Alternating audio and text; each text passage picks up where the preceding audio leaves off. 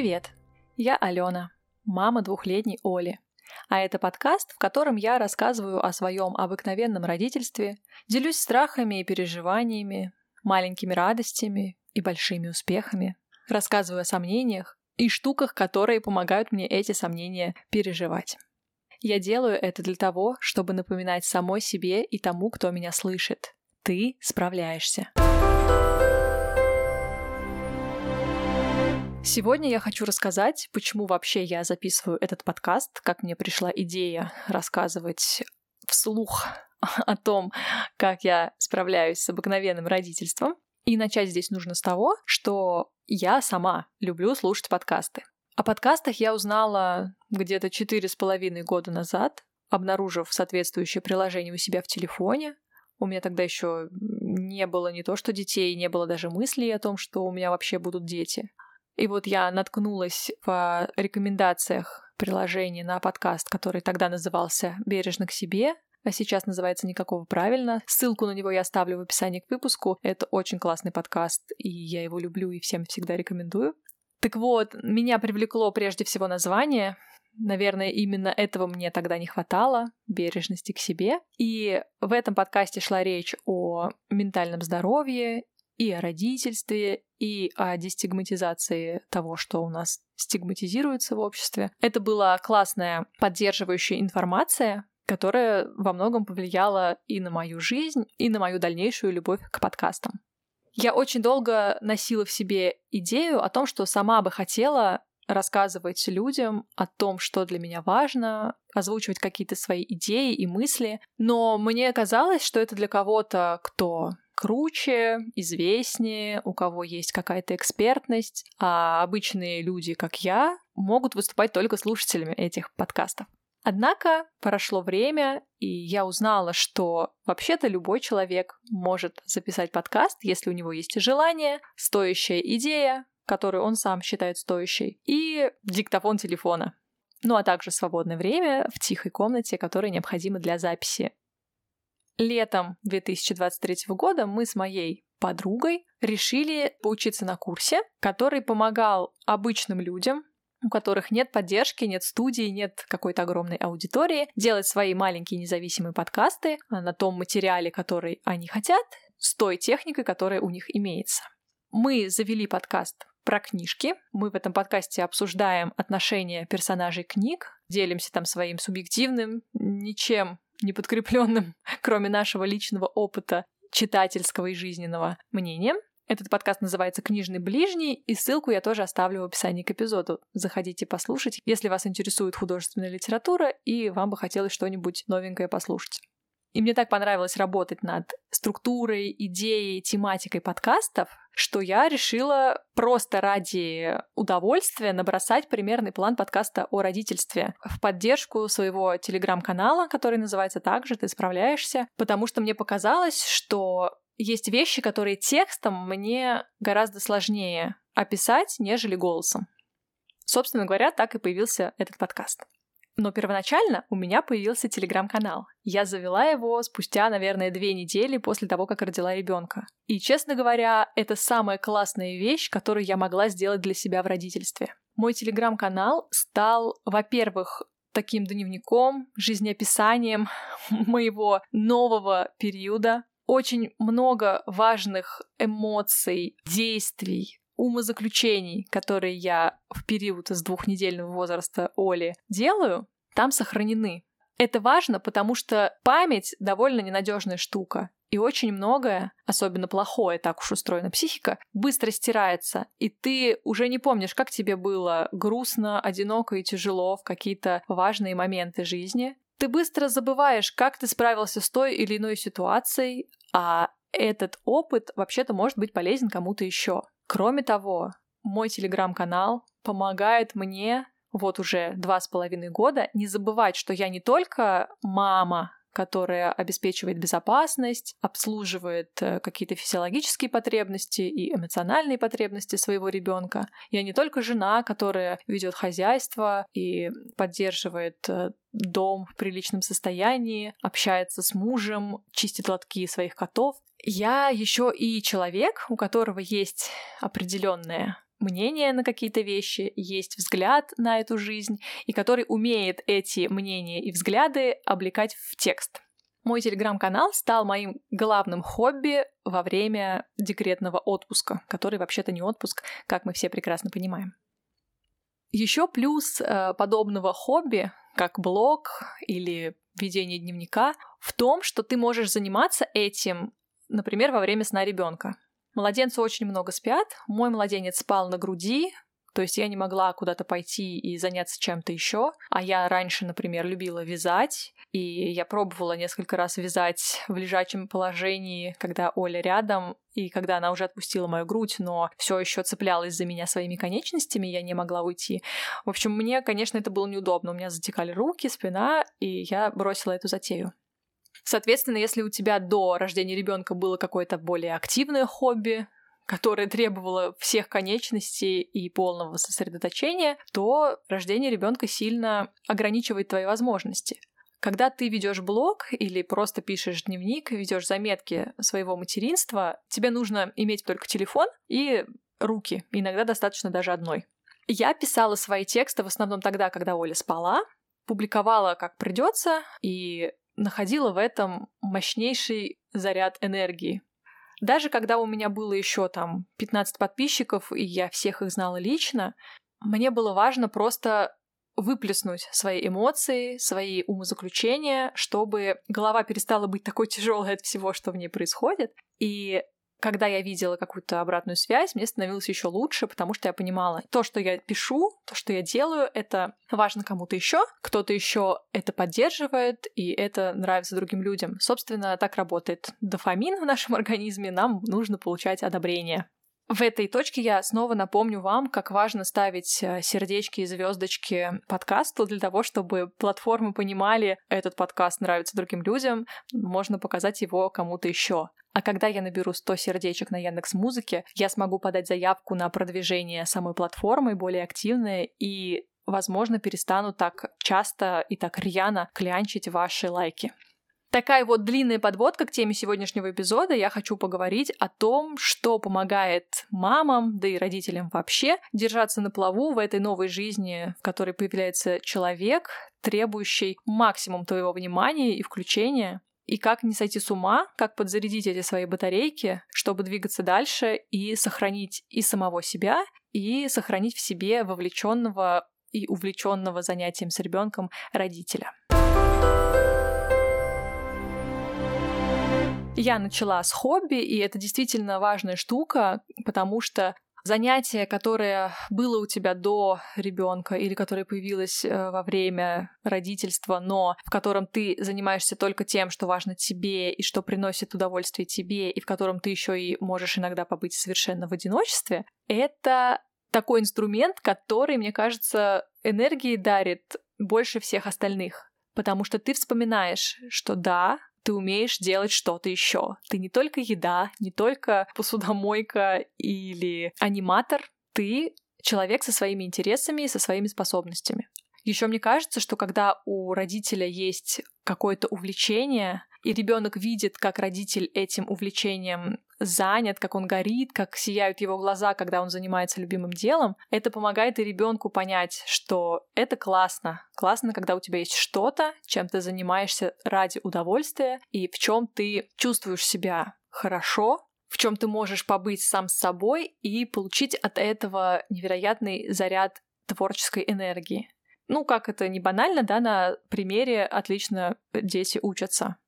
И уж не знаю, может быть, так совпало. Может быть, Оля действительно поняла, что если мама что-то пишет, хотя мама пишет преимущественно в электронном виде, но и письменные дневники я тоже веду, она стала очень часто как бы пародировать, что ли, меня, и у нее есть там листочки на которых она ручкой что-то там рисует, пишет, бормочет себе под нос, там мама, папа, Оля, мяу, она как будто бы ведет свои какие-то записи, и, возможно, когда она научится читать, писать, э, попросит меня купить ей блокнот и будет тоже вести свои дневники. Это было бы очень классно, я ее точно в этом поддержу. Да, хобби требует помимо каких-то затрат энергии и усилий со стороны того, кто этим хобби занимается, еще и такой важный и практически отсутствующий в родительстве штуки, как время. Нужно свободное время. И да, если это можно совмещать со снами ребенка, это прекрасно. Если нет, то мне кажется, хобби — это шикарная штука, которая научит нас просить помощи у других людей. У меня есть еще одно хобби. Я занимаюсь вокалом. И вокалом заниматься дома я не могу, хотя сейчас есть возможности онлайн-занятий, но Оля не любит, когда я пою, я не так уж ужасно пою, на самом деле. Просто, как мне объясняла моя педагог по вокалу, дети, особенно вот возраста двух-трех лет, очень не любят, когда внимание переключается с них. А если мама поет, она занята во-первых, с педагогом, во-вторых, она погружается там в песню или в упражнение и не может все внимание направить на малыша. Детям это не нравится. Поэтому даже если я пою просто сама с собой, Оля мне говорит, мама, не ля-ля, и мне приходится молчать. Так вот, для того, чтобы мне съездить на занятие, мне нужно попросить мужа посидеть с Олей. Ну, как я уже говорила в ранних выпусках, просить я не очень люблю, поэтому я просто говорю, так, у меня в четверг в 18.30 занятие, поэтому давай ты приедешь к этому времени домой, а я уеду. Оля на тебе. Окей, мы с этим графиком уже довольно продолжительное время живем, всех все устраивает. И я, во-первых, наслаждаюсь одиночеством, пока я еду на вокал. Во-вторых, у меня целый час занятия вокалом, где я не думаю о том, что там с моим ребенком, что он делает, как он себя чувствует. Я погружена в процесс, я в нем чувствую себя совершенно счастливой. И после часа занятий вокалом я забываю о тех каких-то раздражающих мелочах, которые со мной случились за день, а иногда и за неделю.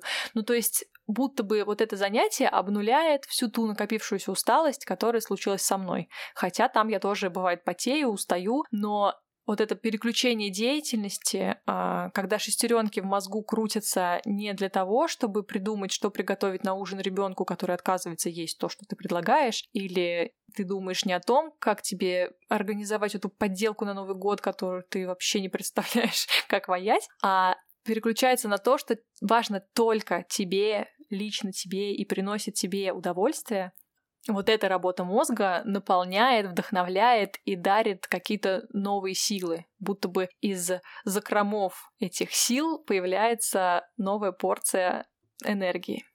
Я не представляла в начале своего родительства, что я смогу вот так вот уходить куда-то от Оли, которая довольно сильно ко мне привязана и плакала даже с папой. Но наступил момент, когда я поняла, что все, я больше терпеть не могу, я хочу заниматься чем-то, что важно мне. И тогда как-то, знаете ли, и Оля поняла, что с папой не так уж плохо. Да, она плакала какие-то первые разы, когда оставалась с папой надолго, но со временем они выстраивают свои собственные отношения, им становится здорово друг с другом, перестают они бояться остаться без меня, и в итоге проводят время так хорошо, что порой даже не то чтобы сильно меня ждут дома, или не спешат возвращаться, если они куда-то ушли на это время, там, на прогулку или в гости к бабушке с дедушкой. Так что бонусы есть для всех сторон, мне кажется, в том случае, если у мамы есть какое-то хобби. Так уж вышло, что все мои хобби как будто бы связаны друг с другом, и одно из них — это чтение книг. Я люблю художественную литературу, не обязательно суперсложную или суперкачественную, такое, мне кажется, как раз мне и не нужно. Жизнь и без того сложна. Я люблю такие книги, которые наполняют меня ощущением уюта, спокойствия, в которые я могу убежать от э, родительских обязанностей и новостей внешнего мира, в которых я чувствую себя спокойной в безопасности так как у нас подкаст про книжки с подругой, мы часто читаем одно и то же, а потом это обсуждаем в подкасте, но и книги какие-то вне конкурса, скажем так, я тоже читаю. И люблю о них тоже потом где-то рассказывать в соцсетях, писать об этом тексты. Ну, то есть у меня все так связано, я стараюсь все преобразовывать в текст. И это тоже, по сути, мое хобби. Просто оно такое обобщенное, мне сложно его в какие-то рамки загнать и обозначить это как что-то конкретное.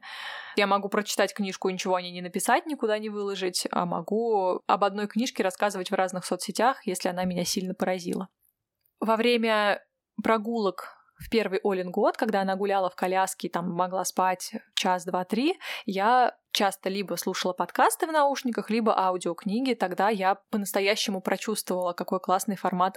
Если ты читаешь книгу там или бумажную, или на электронном устройстве, то ребенок, который вообще-то играет сам по себе, но как только видит что-то в руках у мамы, то сразу начинает этим интересоваться, он может у тебя выхватить книжку, перелистнуть страницы, выключить вообще устройство. Это неудобно. А если у тебя в наушниках что-то там играет, то ты можешь слушать книгу, грубо говоря, даже во время не очень увлекательной игры с ребенком. Или когда он сам играет, тебя не допускает, но хочет, чтобы ты сидела рядом. Это такой лайфхак, который я познала не очень давно. Я могу просто сидеть, у меня в наушниках что-то для меня важное, я наблюдаю, чтобы ребенок не покалечился. Иногда даже улыбаюсь или хлопаю в ладоши, поддерживая его э, увлекательную игру. Но при этом могу параллельно и для своего удовольствия какой-то контент потреблять. Еще мою батарейку очень здорово подзаряжает делегирование бытовых задач. Например, я ненавижу мыть пол. Я не знаю, возможно, это травма школьного детства, когда я дежурила и мыла пол в классе двумя водами, как учила классная руководительница. Но вот меня это занятие удручает.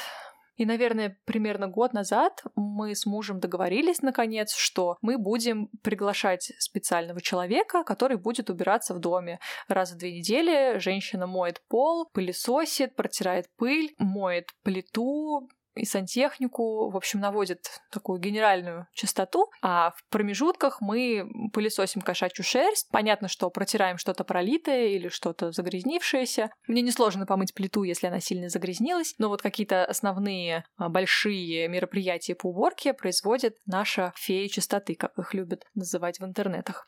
Вообще можно делегировать практически любую штуку, которая нагоняет на тебя тоску. И если поговорить об этом с партнером, да, или там с кем-то из близких, возможно, окажется, что им это даже в радость, а тебе не придется выполнять то, что тебя удручает. Например, у нас с мужем есть такая негласная договоренность, что какие-нибудь мероприятия, связанные с посещением поликлиник по Олину душу, всегда беру на себя я, но если нужно общаться с представителями ТСЖ, по любому вопросу, это все решает он. Звонит, приходит или встречает в лифте случайно нужную тетеньку и с ней обсуждает эти вопросы. Я здесь вообще ничего не решаю. И вообще делегирование, конечно, очень важная вещь. Я бы, может быть, мечтала когда-нибудь набраться смелости и нанять няню или там бейбиситера, который иногда освобождал бы и нас с мужем вдвоем какое-то время, или, например, помогал мне с Олей, когда я работаю. Я вышла на работу, и Оля пока еще не ходит в сад на полный день. Сейчас я плохо представляю, как мы организуем нашу совместную с ней жизнь после обеда, но думаю, что все наладится. Однако мысли о том, что, возможно, мне будет нужна помощь, не вызывает у меня уже какого-то катастрофического неприятия, потому что раньше я переживала, о господи, как я могу свою кровиночку поручить чужому человеку, а сейчас, после того, как Оля с этими чужими тетеньками в воздушных кавычках проводит э, половину дня и прекрасно себя чувствует, кажется, что я готова попробовать и этот формат.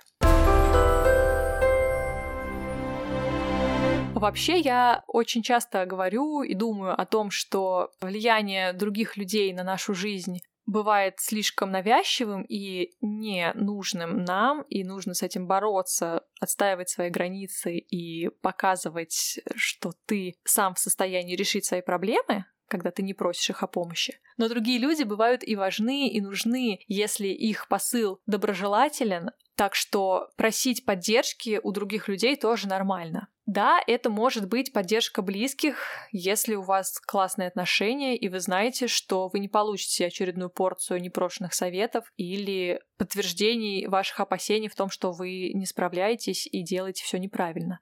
Я знаю, что могу, например, позвонить своей маме, рассказать ей вообще обо всем, что меня волнует, что меня пугает, в чем я чувствую себя неуверенно, и я получу подтверждение тому, что я думаю правильно, что я поступаю как надо, что я знаю своего ребенка, я никогда не поступлю с ним так, как он бы не понял или не простил, я хорошая мама и справляюсь на ура. Но еще у меня есть мой любимый островок поддержки и безопасности. Это упомянутый уже не раз мой телеграм-канал. И там собрались такие классные люди, преимущественно мамы, которые готовы поддержать меня, когда я пишу какой-то пост с нытьем. Они готовы поддержать друг друга в комментариях и в нашем чате поддержки. Они находят слова, ссылки на нужные вещи или ресурсы. Они дают обратную связь и мне, и друг другу, даже если тебе никто ничего не сказал и не дал тебе ответы на вопросы, которые у тебя есть, но ответов на которые часто не существует, а просто показали, мы с тобой, ты не одна, мы вместе в этом варимся и как-то справляемся. Вот это ощущение помогает порой в самые тяжелые моменты не опустить руки. У меня есть список помогающих мне вещей, в которые я заглядываю, когда мозг перестает соображать, а что же мне делать, как же мне выбраться из болота, в котором я оказалась. И вот в этом списке есть такой пункт «Попроси поддержки в соцсетях». Я иду в телеграм-канал или еще в какую-нибудь социальную сеть и рассказываю там, ребята, все плохо, я не понимаю, что делать, кажется, я не справляюсь. И я получаю столько хороших слов, сердечек, что в процессе взаимодействия с этой обратной связью я понимаю, вообще-то все нормально, все проходит, и я справлюсь. Социальные сети не только для того, чтобы хвастаться успешным успехом. Они во многом дают классную поддержку, которая не требует у тех, кто эту поддержку дает, каких-то катастрофических усилий. То есть человек не едет к вам из другого города, чтобы напоить вас чаем. Он вам скажет пару добрых слов, и вы иногда буквально встанете с колен и поймете, что я не одна, и можно двигаться дальше. Поэтому, если вам давно хотелось попросить поддержки, но вы стеснялись, вот это знак. Не стесняйтесь. Отметьте меня, я оставлю свой ник в разных социальных сетях в описании к эпизоду. Вот отметьте меня, и как минимум я вас точно поддержу. Еще одна штука, которая неизменно поддерживает любого родителя, но на которую, к сожалению, родитель редко может повлиять, это успехи ребенка. Успехи я беру в воздушные кавычки. Мне на самом деле не нравится это выражение. Мне кажется, ребенок не должен достигать какого-то успеха пока он сам этого не захочет, не осознает, что это ему нужно. Но освоение ребенком каких-то навыков, которые все от него ждут в определенном возрасте, это штука, которая, с одной стороны, вытягивает много энергии, когда ты ждешь, ну когда же, когда же он уже перевернется? Почему же он до сих пор не пошел? Но в то же время, когда это случается, наконец-то, ты просто оказываешься на седьмом небе от восторга и хочешь твердить всему миру, да, посмотрите, мой ребенок пошел, заговорил, освоил горшок. И, кстати, в этом нет ничего предосудительного. Трубить об этом всему миру, если хочется, совершенно точно можно и нужно. Я очень переживала за двигательное развитие Оли. Она долго не переворачивалась, не ползала и Села она, кажется, в одиннадцать с половиной месяцев, и в то же время у нее пошли четвереньки. Но в итоге пошла она все равно в пределах нормы, в год и месяц, кажется. Все нормально, в общем. Но что я пережила, пока ждала, когда же это случится, не передать словами, потому что в социальных сетях специалисты, которые работают э, с детьми, как раз налаживая их двигательную активность, зачастую такие рамки жесткие дают, что ты понимаешь, ребенок не освоил, все, надо бежать на массаж, на какой-то курс гимнастики, покупать срочно вот этот гайд, срочно записываться на этот курс. А если ты этого не делаешь, да что ж ты за мать ты такая? В общем, они на чувстве вины строят свои маркетинговые программы, что, конечно, не очень-то хорошо о них говорит, но в этом мире каждый вертится как умеет. Я не покупала курсы, но по рекомендации невролога, к которому мы ходили, я брала занятия со специалистом не массажем, но гимнастикой. Гимнастика Войта, так называемая. Это такая штука, в которой есть упражнения, направленные на обучение мышц правильному расположению, правильному движению. То есть, когда мышца понимает, как она должна в том или ином положении работать, она запускает уже процессы переворота, четверенек, ходьбы и прочего. Я не знаю, помогла ли мне гимнастика. У нас было 10 сеансов в течение 45 минут каждого сеанса Оля орала как резаная, хотя я стояла рядом, пока она не оказывалась у меня на руках, она орала. Спасибо нашему специалисту, что все это выдержал. То ли гимнастика помогла, то ли просто время пришло. Оля освоила четвереньки села и пошла. И да, я ужасно переживала, что у нас не происходит все это так, как хотелось бы, потому что когда Оля только родилась, мы такие, ну, через шесть месяцев она будет сидеть, ничего этого не было, и это в некотором смысле осложняло жизнь, потому что пока ребенок там не сидит, а желательно дождаться того, как он пойдет, нельзя использовать хипсид, например. И в сидящую коляску не посадишь. В общем, были такие бытовые штуки, которые откладывались из-за того, что Оля не осваивает тот или иной навык. Но я до последнего верила, что Оля справится сама, и никто нам не нужен, никакие специалисты. И, в общем-то, невролог тоже это подтверждала, просто предложила, что если вы хотите, то можете поделать сами эту гимнастику, можете позвать специалиста, это уж как кому хочется. Я пыталась сама, у меня ничего не вышло, мы пригласили специалиста. Как бы то ни было, когда Оля освоила наконец-то сиденье, четвереньки, когда она стала вставать у опоры, я наконец-то смогла выдохнуть и перестать переживаниями сжирать энергию, которая и так немного в родительстве. Ты волей-неволей переживаешь, волей-неволей смотришь вокруг, видишь, ага, все уже сидят, не знаю, все уже заговорили, освоили горшок, а, адаптировались в саду, а у тебя все еще не. Даже если ты супер осознанный и понимаешь, что все дети разные, у всех все происходит индивидуально, не стоит оглядываться по сторонам, ты все равно будешь переживать, оглядываться по сторонам и заниматься самоедством. В ситуациях, когда какой-то навык еще не освоен, мне помогает не оглядывание по сторонам в поисках детей, которые уже все это освоили, или наоборот, о господи, вот наконец-то тот, кто тоже еще не сидит, обнимемся. А лучше всего помогает отслеживание маленьких шажков на пути к успеху. Сегодня Оля выучила одно новое слово. Завтра она выучила два новых слова. Сегодня она говорит фразы из двух слов, а завтра она сказала фразу из трех слов. Все нормально, мой ребенок развивается, есть прогресс, она движется к тому, чтобы заговорить можно расслабиться. То есть работает техника малых шагов или поедания слона по кусочкам. Она помогает не сойти с ума и не ждать от ребенка мгновенных каких-то освоений навыков по щелчку пальца. Так не бывает. Не бывает такого, что у тебя ребенок молчит до года, а в год он тебе выдает маменька, не соблаговолите ли вы сварить мне манной каши. Обычно дети осваивают навык, и они дают это понять, но из-за того, что мы тревожные мамы, папы смотрим по сторонам или скроллим в интернете, когда же, когда же случится то, чего мы так ожидаем, в это время ребенок осваивает какие-то крошечные кусочки того или иного действия и вообще-то нам их показывает, но мы просто заняты другим и не видим этого. Так что я очень стараюсь обращать больше внимания на то, что происходит с моим ребенком, нежели пускать слюни на то, что уже случилось с кем-то другим. Еще классная штука, которая меня подзаряжает, это одиночество. Его ужасно не хватает в родительстве, особенно какие-то первые месяцы, когда младенец зависит от мамы целиком и полностью, ты не можешь даже в туалет иногда сходить одна, все время с ребенком, он на руках, э, висит на груди, цепляется за тебя. Это такой период, он проходит, но когда ты находишься в нем, кажется, что это навсегда, это невыносимо, и ты больше никогда не будешь себе принадлежать.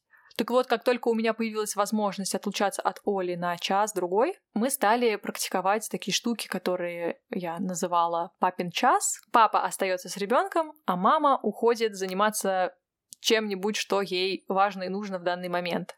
То есть мы сейчас не берем в расчет всякие походы к врачу или к парикмахеру или еще какие-то дела. Нет, это вещи для радости.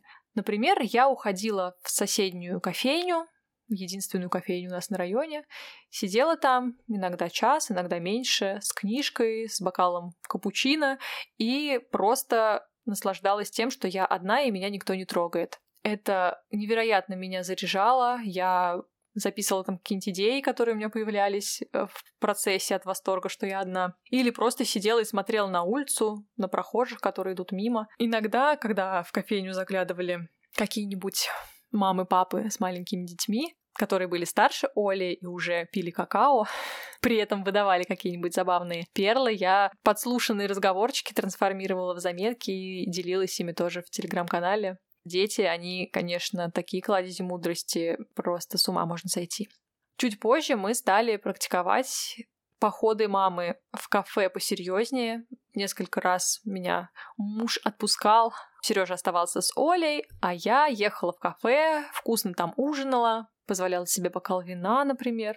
И вот этот ужин в одиночестве, когда тебя никто не дергает, не просит тебя подать водички, включить другую серию мультика, убрать вот эту еду, протереть то, что пролилось, добавить чего-нибудь еще в тарелку. Ну, в общем, когда ты можешь просто есть, сидя, двумя руками горячую еду, которую принесли специально для тебя, это кайф, и это тоже подзаряжает мамину батарейку.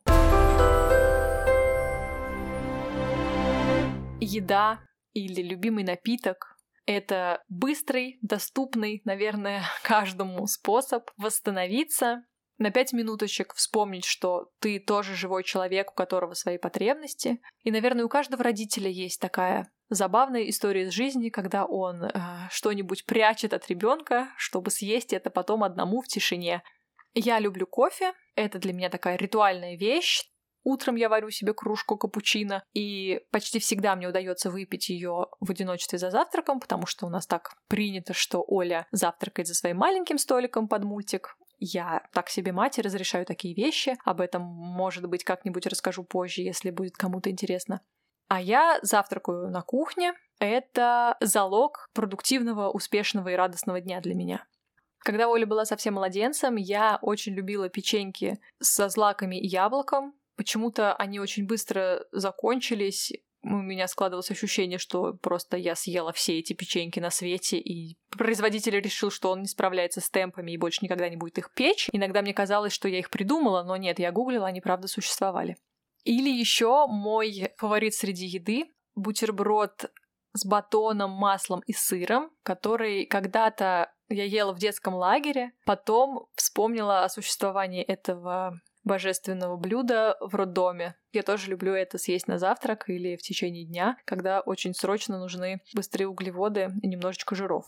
Я понимаю, что у многих существуют проблемы, допустим, с лишним весом, потому что, когда ты родил ребенка, организм испытал такой стресс, что он не понимает, что с ним дальше происходит, и многие борются как раз со своей зависимостью от еды, от сладкого. И я шлю лучи поддержки всем людям, у которых сейчас такая сложная ситуация, и они пытаются как-то справиться со своими проблемами со здоровьем, и поэтому ограничивают себя в еде вообще, в сладком в частности. Но я убеждена, что в любой ситуации можно найти какой-то продукт, который будет, даже если не полезным, то хотя бы не вредным, но при этом дарящим радость от взаимодействия с ним. Если такого продукта у вас нет, желаю вам его найти, потому что еда — это такая важная часть жизни, и если она не радует, то это просто невероятно печально и несправедливо.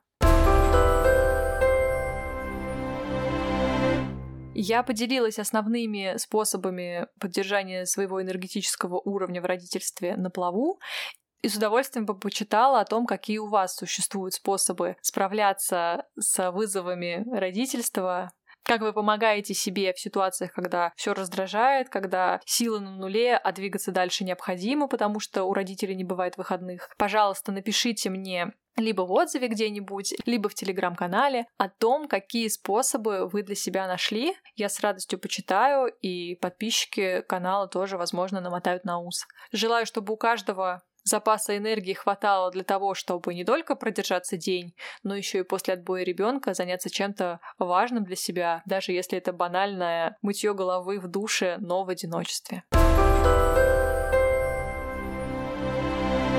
Спасибо, что дослушали этот эпизод до конца.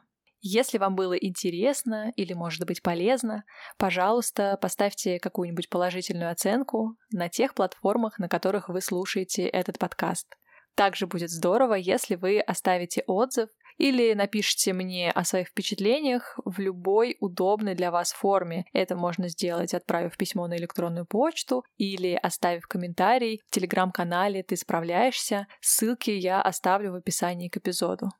Отдельно прошу и благодарю тех, кто рассказывает о подкасте в своих соцсетях. Вы можете, например, сделать скриншот во время прослушивания, поделиться им в сторис или в посте, добавить ссылку на этот эпизод или на подкаст вообще и запостить это в своей любимой соцсети, чтобы ваши друзья или знакомые или другие мимо проходящие подписчики узнали о моем подкасте и, может быть, остались вместе с нами, потому что вместе справляться гораздо интереснее и проще. Услышимся через неделю. Пока.